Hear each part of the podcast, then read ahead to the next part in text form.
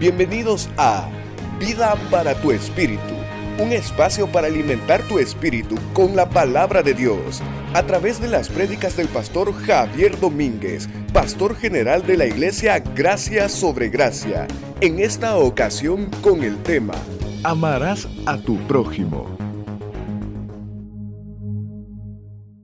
El amor realmente, más que un sentimiento o más que un tema, el amor es la esencia del cristianismo.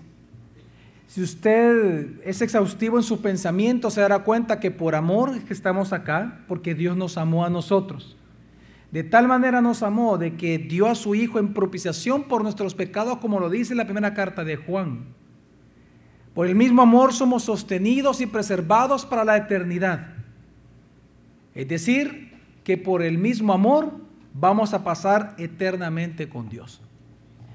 El amor no solamente nos salvó, en el sentido de que Dios se movió en amor para hacerlo, quien es el Salvador de Jesucristo, sino que también por el mismo amor es que nosotros tenemos comunión con Él. Y el mismo amor de Dios nos da a nosotros la capacidad de amar incluso a nuestros enemigos, pero también de amar a Dios. No hay muestra no hay testimonio más grande en toda la Biblia de que alguien es cristiano que el amar a Dios y el amar al prójimo. Vamos a leer en Marcos capítulo 12, versículo 28 al 34, que dice lo siguiente. Y uno de los escribas que los oyó discutir, viendo que le respondió bien, se acercó y le preguntó, ¿cuál es el primer mandamiento de todos? Respondió Jesús, el primero es, Oye Israel, el Señor nuestro Dios, un solo Señor es. Y amarás al Señor tu Dios con todo tu corazón, con toda tu alma y con toda tu mente y con todas tus fuerzas. Y el segundo es este, amarás a tu prójimo como a ti mismo. Mayor que estos no hay otro mandamiento. Y el escriba le dijo, Maestro, bien dijiste en verdad que uno solo es y no hay otro además de Él. Y amarlo con todo el corazón y con todo el entendimiento y con toda la fuerza. Y amar al prójimo como a sí mismo vale más que todos los holocaustos y sacrificios. Y Jesús, viendo que había respondido sensatamente, le dijo, no estás lejos del reino de Dios. Y ya ninguno se atrevía a preguntarle. El fundamento de la vida espiritual de todo cristiano es el amor. Pues tenemos que entender un poco el contexto en el cual se da este pasaje, que también usted lo va a encontrar paralelamente a este en Mateo y en Lucas. Antes de la muerte de Jesús en día viernes de la semana en que murió, el día lunes, cuando Jesús hace su entrada triunfal, el pueblo lo recibe con gritos, con palmas y decían, Osana al Hijo de David, bendito el que viene en el nombre del Señor. Y fue una algarabía impresionante. Jesús ya era muy famoso por sus milagros y por sus enseñanzas. Pero eso, a la par de todo el éxito de las personas, siempre aparecen gente con envidia y con celos, y por sobre todo en la época de Jesús, eso era precisamente Herodes y también los fariseos. Pero ¿por qué dice Marcos que se acercó un escriba y oyéndolos discutir? Por lo siguiente. Cuando Jesús hace su entrada triunfal en Jerusalén, el día martes, porque el día lunes que entró, él fue al templo y comenzó a votar las casas de los cambistas y otras personas más. Cuando sucedió eso por segunda vez, los fariseos se reúnen a, confabular en contra de Jesucristo. Pero lo que, lo que ellos hicieron fue algo interesante, que el contexto en que se da esto es que una vez confabulado los fariseos, ellos se confabularon a la vez con un grupo político muy importante de la época, los herodianos. Es decir, algo que era impensable que fuera a suceder, porque eran dos grupos antagónicos completamente, odiándose entre sí mismos, aunque eran de la misma sangre, hubo algo que los unió a ellos. Y ese algo fue su odio contra Jesús. Y por eso es que ellos van y se acercan a Jesús para hacerle tres preguntas. Las dos primeras, la primera fue hecha por los herodianos directamente y ellos precisamente fueron respondidos magistralmente por Cristo. A lo cual ya no pudieron decir nada y se quedaron callados. No encontraron nada malo que decir en contra de Jesús. Al contrario, fueron enseñados por Jesús. El segundo grupo fue los fariseos. Luego usted encuentra en Marcos siempre 12, que luego viene y se acercan los fariseos y le hacen una segunda pregunta a Jesús capciosa. Pero Jesús le responde de manera magistral. Pero entonces viene específicamente Marcos y describe la tercera pregunta que se le hace a Jesús. Y esta pregunta es la que le hace este escriba, que odiando a Jesús, al ver las respuestas tan sabias que Jesús dio a los herodianos, a los fariseos, viene y dice, ok, a mí no me va a responder bien.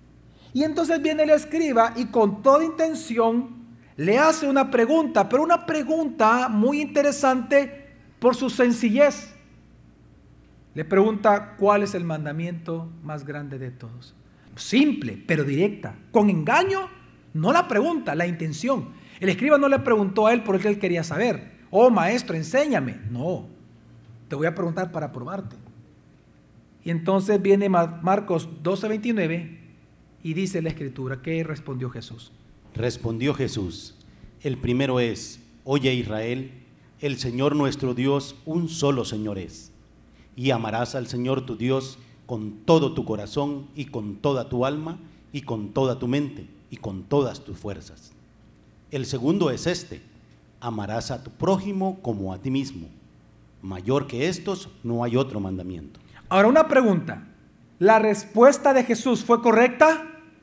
Sí, pero más que correcta, ¿saben qué fue? Perfecta. Él citó la escritura a perfección. Ni una sola palabra quitó, ni una sola palabra agregó. Eso fue lo que le impactó al escriba. Que Jesús citó a perfección la palabra. Ahora, ¿por qué lo hizo así? Porque esta respuesta de Jesús es una gran enseñanza para nosotros y para ellos y para Él en ese momento, al igual que para nosotros. Porque Jesús con esta respuesta, Él valida algo que hasta el día de ahora sigue válido para todos los verdaderos cristianos en el mundo. Que el mandamiento más importante de todos sobre la faz de la tierra, aquel mandamiento que solo los cristianos podemos cumplir y nadie más, es amar a Dios por sobre todas las cosas, con nuestra mente, con nuestras fuerzas, con nuestra alma y con nuestro corazón. Y amar al prójimo, a los demás, como a nosotros mismos nos cuidamos hoy. ¿Sabe qué es lo importante de esto?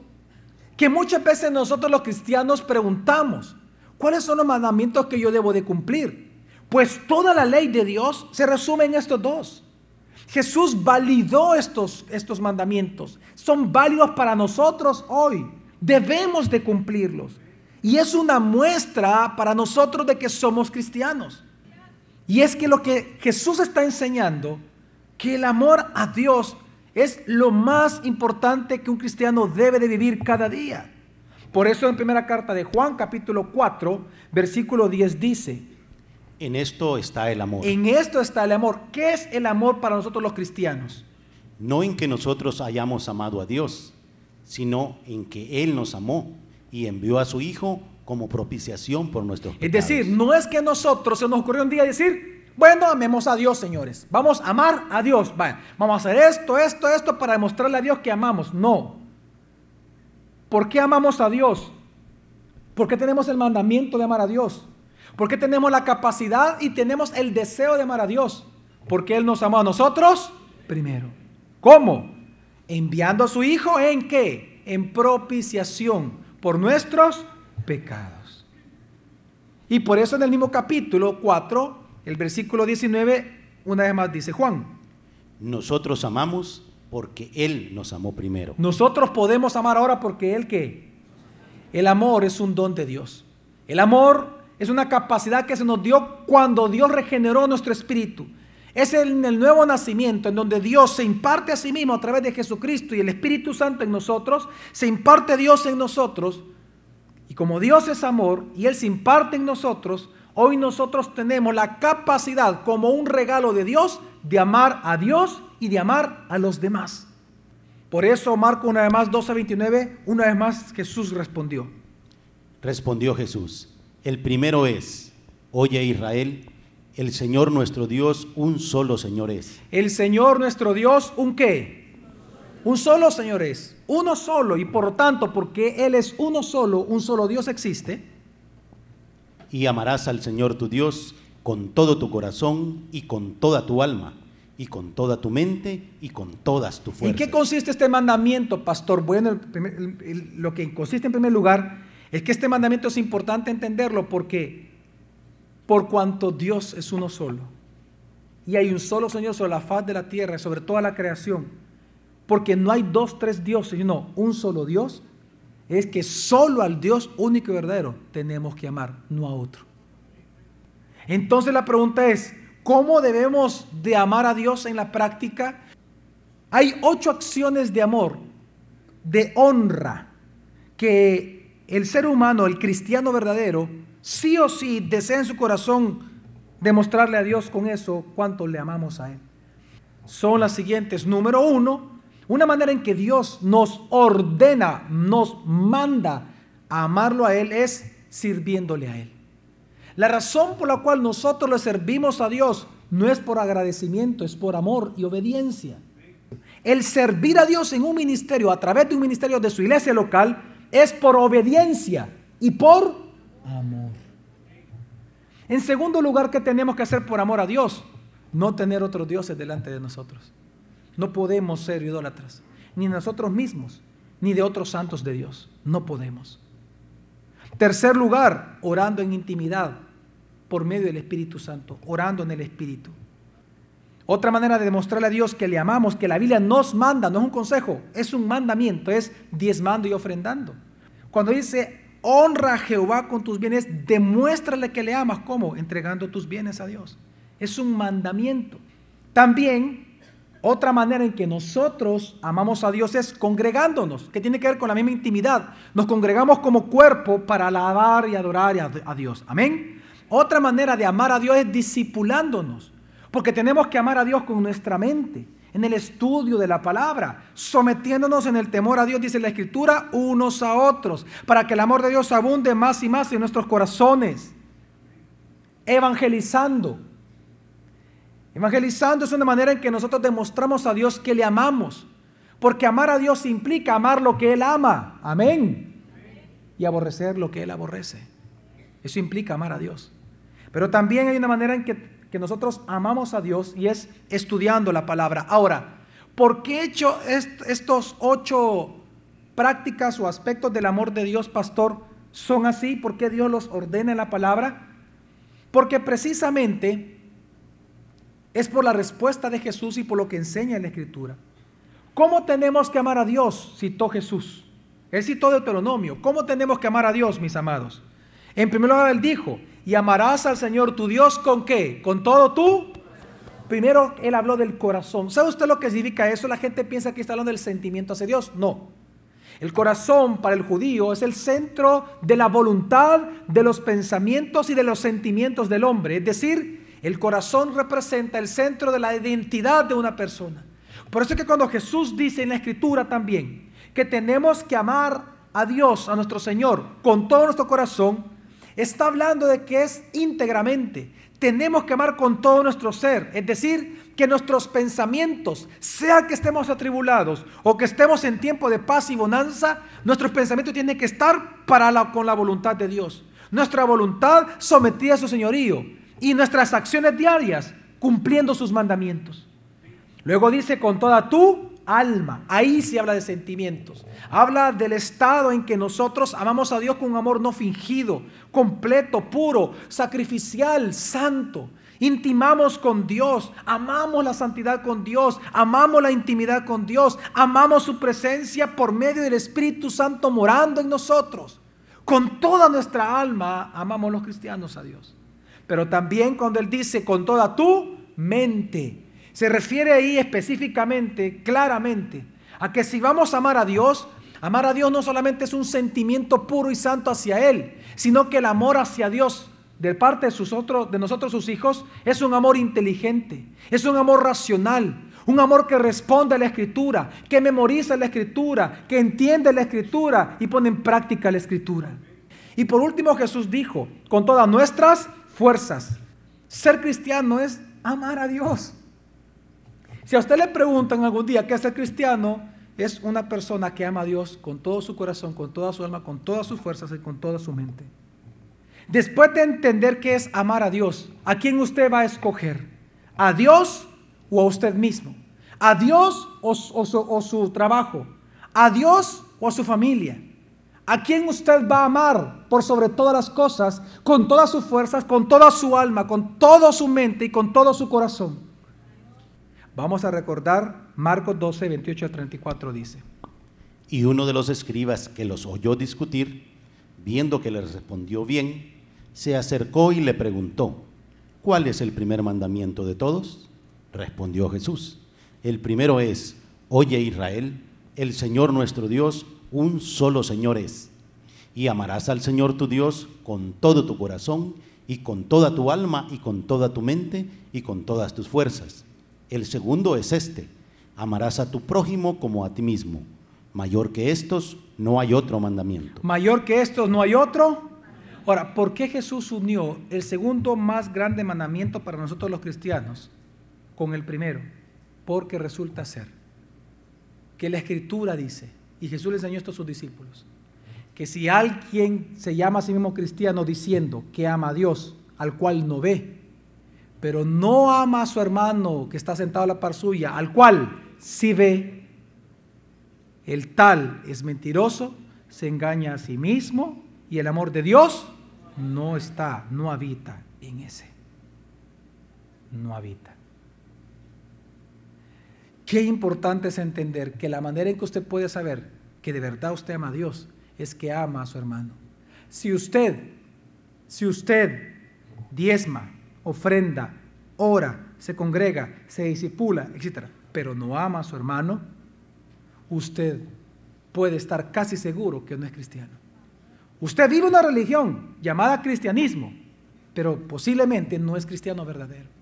Porque la prueba o el testimonio más fehaciente en toda la escritura de que somos cristianos verdaderos es amar al hermano al cual vemos. Amén. Ahora, por eso es que en primera carta de Juan 4, 7 y 8, el apóstol dice, Amados, amémonos unos a otros. ¿Pero por qué? Porque el amor procede de Dios todo el que ama es nacido de Dios y conoce a Dios. Es decir, que solo los cristianos amamos a Dios. Sigue. El que no ama no conoció a Dios, porque Dios es amor. En este pasaje yo encuentro rápidamente cuatro razones por las cuales un verdadero cristiano sí o sí ama a su hermano.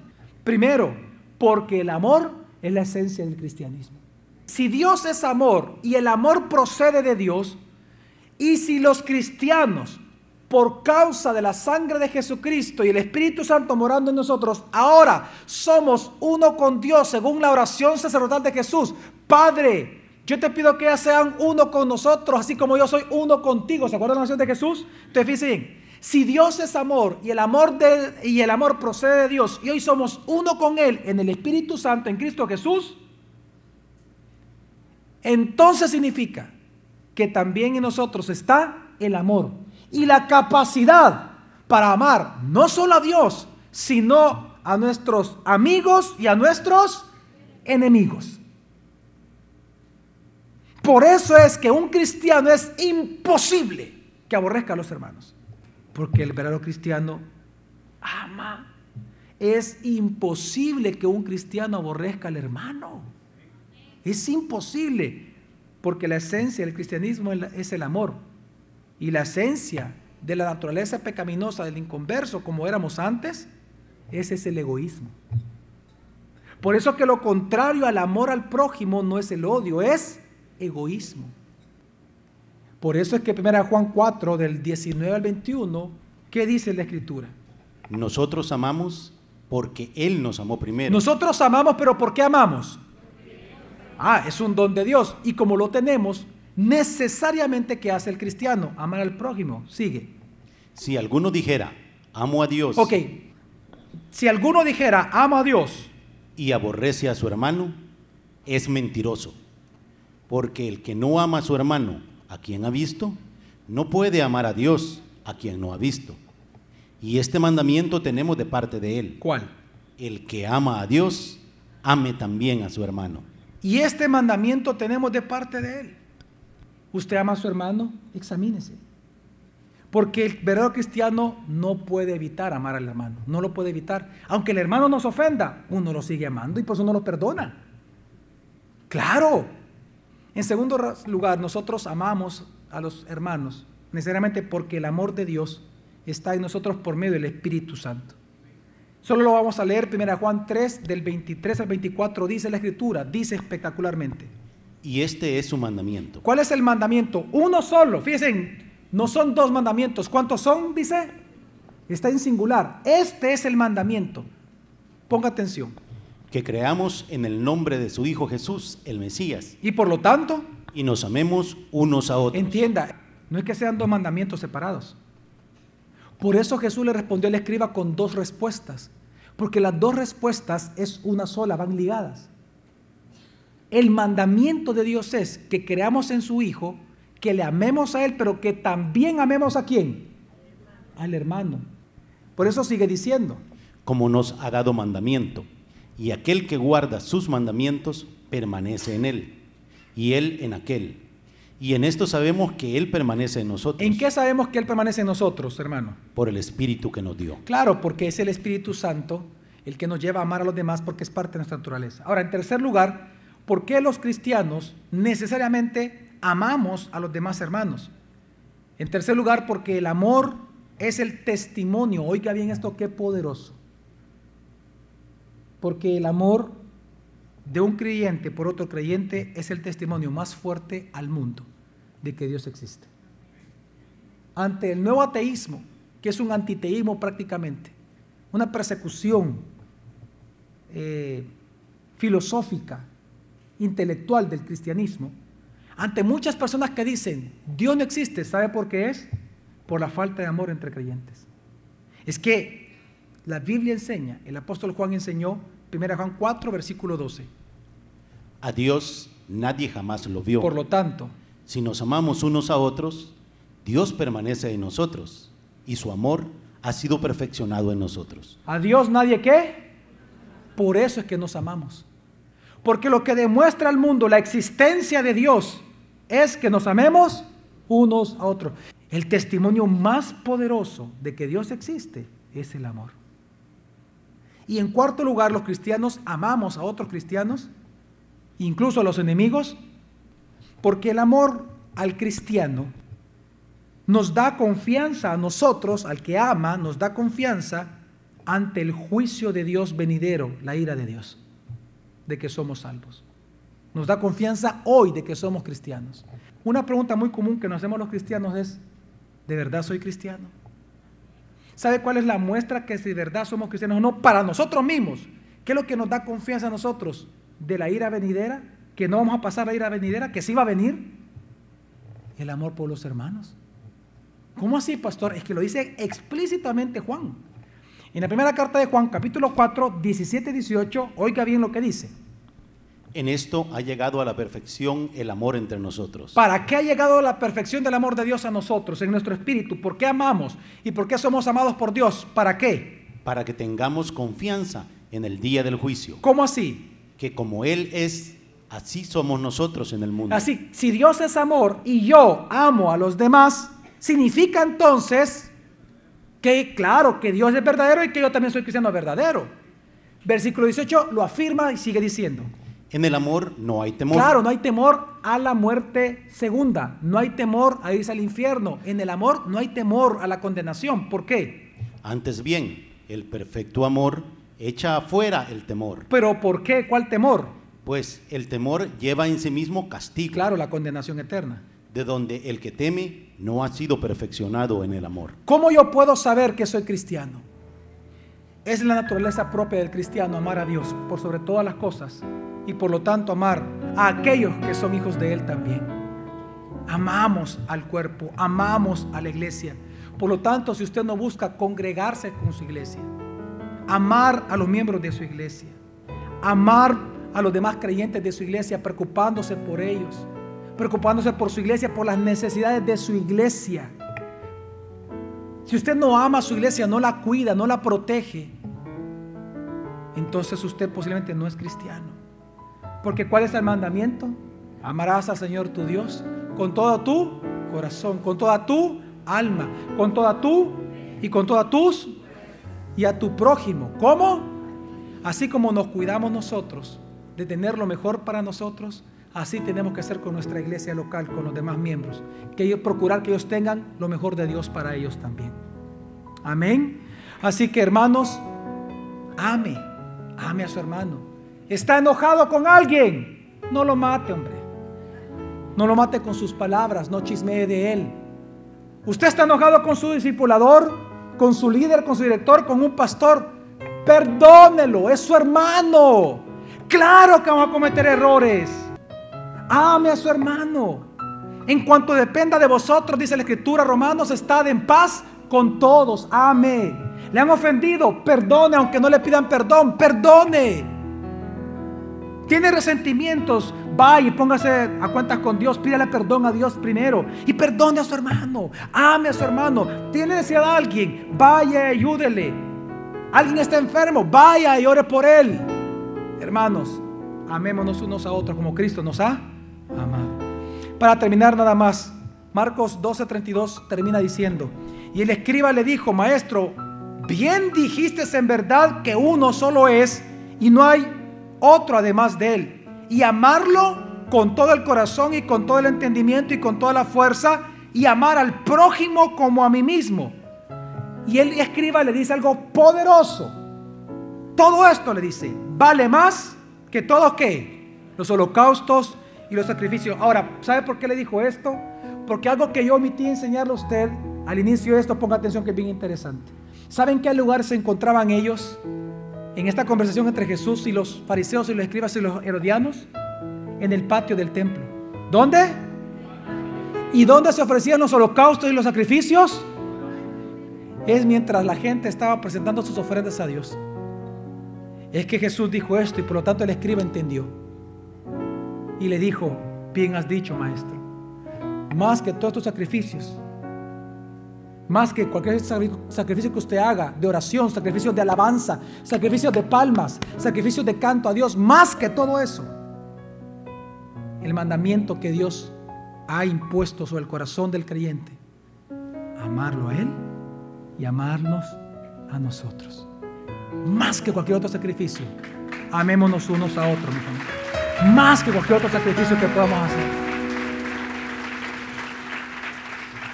Y por esa respuesta de él escriba, Jesús le dice, y Jesús viendo que había respondido sensatamente le dijo, no estás lejos del reino de Dios. Y a ninguno se atrevía a preguntarle, hermanos, ¿qué es lo que tiene que hacer entonces usted para estar en el reino de Dios y ser salvo? Creer en lo que acabamos de hablar, ¿qué? Que Dios le ama tanto a usted, que ha enviado a su Hijo Jesucristo como propiciación por sus pecados. Por lo tanto, al igual que usted hoy, Dios le invita a que estando usted cerca del reino de Dios, del Dios Salvador, usted sea salvo. ¿Cómo? Dejándose salvar por Dios. Crea en su corazón y con todo su corazón que Jesús es el Cristo, que Jesús es Dios Salvador, que no hay salvación fuera de Él, solo Jesús lo puede salvar. Crea en su corazón que solo Jesús le puede perdonar sus pecados, no otros hombres, no una religión, solo Jesús le puede perdonar pecados a usted. Por lo tanto, confiese ese pecador e invoque a Jesús como Dios Salvador. Si usted lo hace de corazón, bienvenido a la gran familia de Dios. Usted estaba cerca del reino de Dios. Hermanos, amamos a nuestro único Señor y Dios Salvador. Pero también amémonos unos a otros por amor a Él. Amén. El próximo jueves te esperamos para continuar aprendiendo de la palabra de Dios, Vida para tu Espíritu, con el pastor Javier Domínguez. Es una producción de Iglesia Gracia sobre Gracia. Puedes encontrar más recursos como este en nuestra página web, graciasobregracia.org. También puedes visitarnos en Hotel Holiday Inn los domingos a las 8 y 11 a.m. Iglesia Gracia sobre Gracia, tu iglesia, tu casa, tu familia. família.